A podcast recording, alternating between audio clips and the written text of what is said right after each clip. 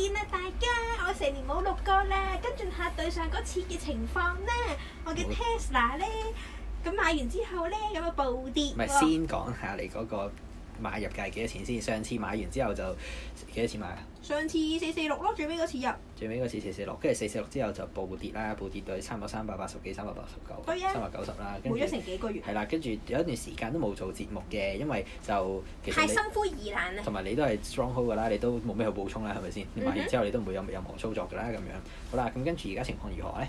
情況而家上到去八，本身上到去八五百，我就放咗一半，五五百幾話？百五放錯咗，五百五放咗一本，你咪五百八放嘅咩？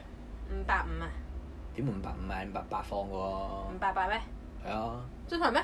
係啊，五百八係啊，咁高嘅咩？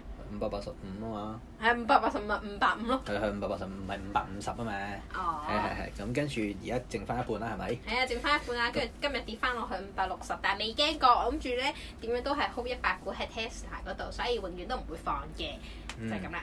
咁你有冇自己有冇預計到佢升得咁緊要？你本身有冇預計到入 S&P 呢個事實嘅咧？冇㗎，我係諗住揸揸到好遠好遠咁嘅，其實我冇諗過有咩因素嘅。哦總之我就覺得佢佢一定會有爆升嘅一日啦，我就等嗰日咯。咁你覺得佢長遠嚟講仲有冇得機會升咧？跟住有啦 Tesla，咁點解你會覺得佢仲有機會升咧？未見過佢跌啦？咁其實你本身對於佢嗰個業務有冇啲咩亮點，你係覺得值得去長線投資或者 hold 多一陣嘅咧？冇㗎，咁但係你本身你諗住 hold 多幾耐咧？嗯。定係還是有個目標價去到嗰個位就走咧？ hold 到啊？因為上次我對上嗰次四百幾入嘅時候，跟住五百幾就放咗，結果佢升到上一千九百。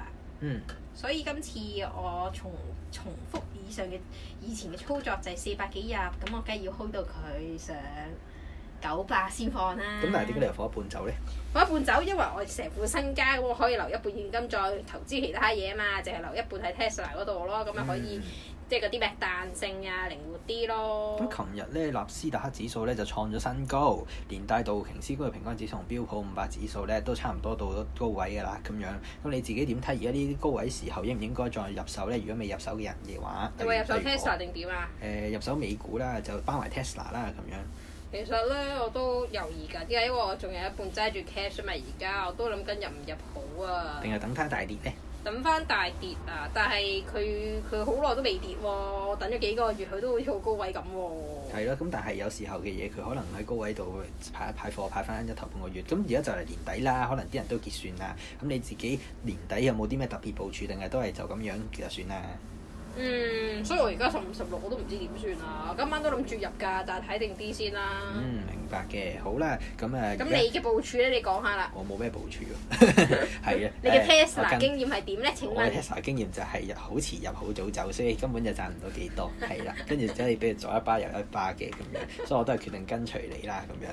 好啦，咁呢我見時間差唔多，咁我哋每日咧就做一段短嘅時間咧，咁去跟進下我哋嘅最新部署或者最新睇法就算啦。